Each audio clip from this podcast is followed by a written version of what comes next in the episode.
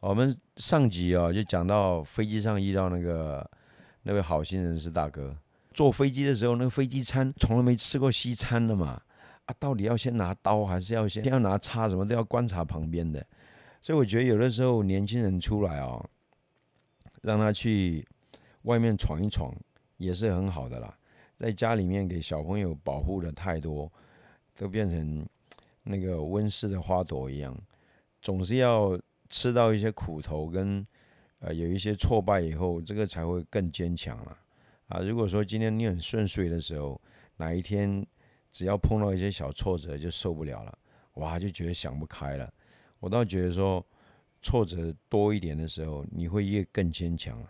这个又是插到另外一个话题，聊到什么就讲什么。我读书的时候，当年是必须要在成功岭受训完，你才会有这个毕业证书。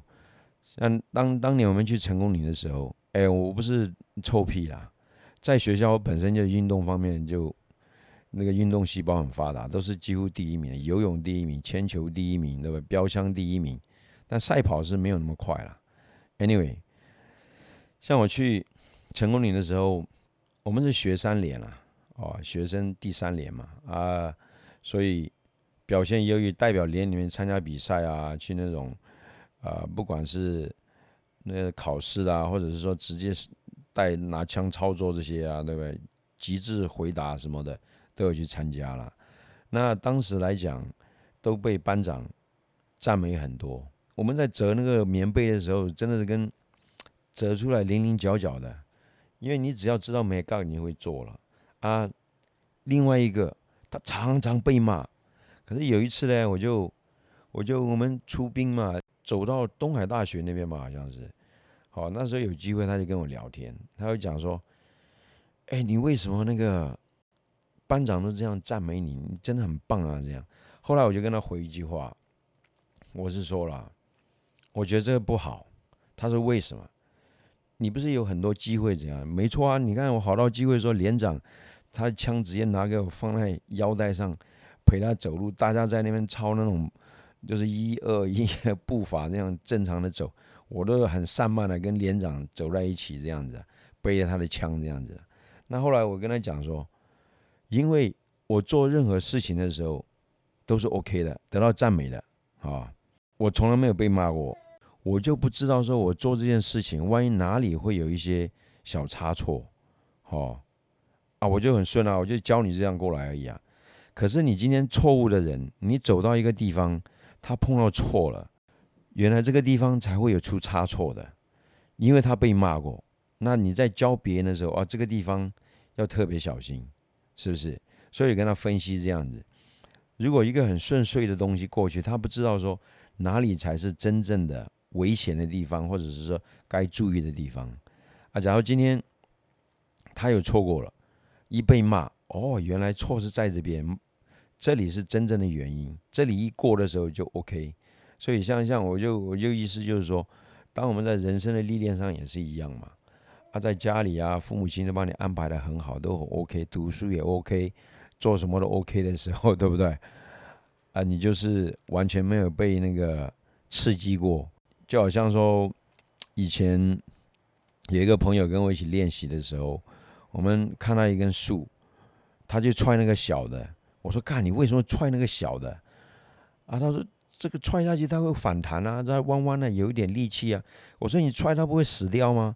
哎，他说：“不一定哦，你只要反而这样踹它的时候，它会为了这个抵抗，它会更扎的越更更更深这样子。”他讲这样也有他的道理在啊，就像我们在那个呃岁寒山有这个有没有松竹梅一样，你看松树都在那种很高山的地方长。尤其在石头那边长下去扎得很深，有它这个道理在了。你可能碰到挫折过多的时候，万一哪一天跌倒了，你就不会说很容易就瘫掉，那再想办法站起来。我觉得这个是蛮重要的。OK，好，回到过来，我搭上飞机以后坐到这家去，第二天呢就就就拿了，当时美金来讲好像是七十还是六十几，可以换那么多。哦，那时美金超高的，就拿了两百块美金就冲到台湾来了，然后呢就用这两百块，有时候有，有时候无了，到现在了，对不对？就这样生活过来啊，啊，换了那个美金，第一就跟当天那个住在那个家阿伯跟他换了，换了以后，也许他赚一点了，反正我已经在人家家住这样免费住，好，已经很棒了。跟我去那个大哥差不多十点左右吧，因为我第一天去吃那个早点超清楚的，我就吃到一个台湾的这种桂桂啊。桂啊米那种那那种一样了，果果条这种啦，我吃的是超淡呐，知道吗？因为在东南亚，他吃东西像泰国一样，你去吃的时候，料是放在那边，让你自自己加糖啦、醋啦、鱼露啦，对不对？辣椒粉啦，还有醋泡的辣椒啦，你自己加一大堆。在缅甸也是啊，他放在那边。就一定加嘛，味道加到你爽为止啊！你觉得不够咸，你就加盐巴吧。啊，有的时候味精你不够，再加味精嘛，这样子。所以第一餐吃到那个，看，我说这么淡怎么能卖啊？这也是每一个国家口味不一样了啊。吃完那一餐以后，我就后来拿了自己拎着自己包包，从中和吧坐计程车到台北车站。那时候没有什么捷运啊，什么公车根本不用讲。来了怎么可能知道？啊，就坐计程车就到计程车到台北车站，然后就开始买票，买票以后就坐上车就去台中。可是后来发现去台中也是已经快晚上了呢。我我怎么搞了一天也不清楚啊？他，就在台中那边就第一个认识台湾是在台中那边开始啊，所以。我对台中有特别一个感情，因为自己亲戚也在那边啊。台中那边，我觉得它天气真的不像台北，不像高雄，应该是折中啊。嗯，住了那边一年吧，后来就在读。原本是要去这个台北的，我记得他给我两个地方选择了，一个是国立艺专啦，好，那时候艺专就应该是高明俊在我前面一年了。啊，国立艺专那边，啊，另外一个是新浦工专了，我记得在淡水那边了。这两个，因为朋友、同学都住在高雄嘛，后来到教育部又去，又去申请，呃，就我又转到高雄这边来了，一直到了高雄，在高雄这边来讲啊，当年我们读的那个学校，所以又回到一些格斗方面的了。我们读的学校是。算是南部来讲，这一批侨生是相当，你要说野蛮吗？你要说敢打吗？就那个年代，manga 那个那个年代啦，拍那个电影一样，就是那些小混混都穿的喇叭裤这样子啊，就是他喇叭裤里面还把下面脚踝这个地方还特别把它种成白色、红色。分开，你一拉就会有红色出现，白色出现的。通常他们穿穿黑色裤子配白色衣服啦，都是这样子。当年来讲，在南部我们那个学校的话，跟小混混打架最有名的，记得好像道上的这些都 都想要拉我们进去这样子的啊啊，在学校里面都发生很多一些事件了啊，这些事件的话，只要说学长说云南话了。干架啦，这样子就是不分青红皂白，只要是一对到乔生三个字而已。我们没什么家伙了，也没什么刀啦，最多是木棒啊，就这样子捞了就下来了，先打再说吧，都是这样。而且这些记忆里面好几次啦，记忆犹深啦。有一次是自己亲身下去一对一单挑了，跟电影里面一样，超超好笑的。那件事情是这样子啦，刚好两个学长，因为那时候我们住宿舍，他们打工在外面也是住宿舍啦。这种算是一个，他修学分已经很高了，呃，没有每天上课这样子。他们晚上去打工，大概凌晨三点左右吧，又在下雨，骑机车，他们是讲说在和平路跟建国路交叉口那里跟对方啊这样子互相擦撞了。擦撞以后，幸好对方也是因为下雨就滑出去了，也没有什么多大的伤痕。可是呢，对方就就要跟他们讲要六千块。当时的六千块不是小数目了，对一个上班族来讲的话，我记得那时候在工厂打工，一天才三百块，八个小时，所以一个月好像底薪是八千块还是九千块而已，大概是这样。所以 为了这个，就就大家巧嘛，因为当下你知道没有那种法律的一个一个尝试啦，一般发生车祸的话，你你就是。你必须要叫警察过来嘛，对不对？啊，这样对你比较站得住脚啊。到底谁错谁对啊？量一下那个距离啊，这个谁是直走谁是左转这种，对不对？我我再我再插播一下讲好了。我有一个学长，其实这个学长是当年就是发生这个车祸的主角之一啦。好，等一下我要讲他这个状况。那他他现在呢也是也是做。做餐厅也是做的有声有色，在高雄是很有名的。啊，他本身就开了一辆车，他就喝过，大概是那天他是讲这样子的，他可能喝了一瓶啤酒还是半瓶啊，半罐啊。好，那他想说，呃，对方对方就骑机车过来跟他撞到，他原本想要，他是直行，对方转弯了，他原本想说自己有喝过一下酒的话，想说。啊，粉饰太平好了，就是私底下想要塞给他点钱，叫他没事就走人这样子。可是对方就叽里嘎一大堆啊，啊，就想说没差啦，那报案就报案啦，对不对？这种东西你也不能说让他让他直接走人还是怎样。原则上发生车祸一定要在当下，你不能跑，你不能走，万一走会造成一些一些法律责任的问题。如果你造造逃，对不对？这个会会更麻烦，所以警察就过来了啊！警察来，现在就是一定要当下就是酒测嘛。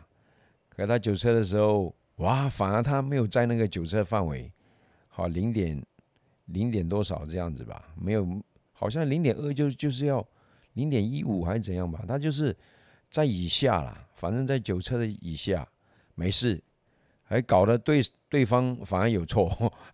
所以我意思是说，像当年他那个时候跟那个学长发生那个状况，又没有叫警察，凌晨大概三三点多四点吧，结果这一批人呢要六千，他们只有三千，可不可以？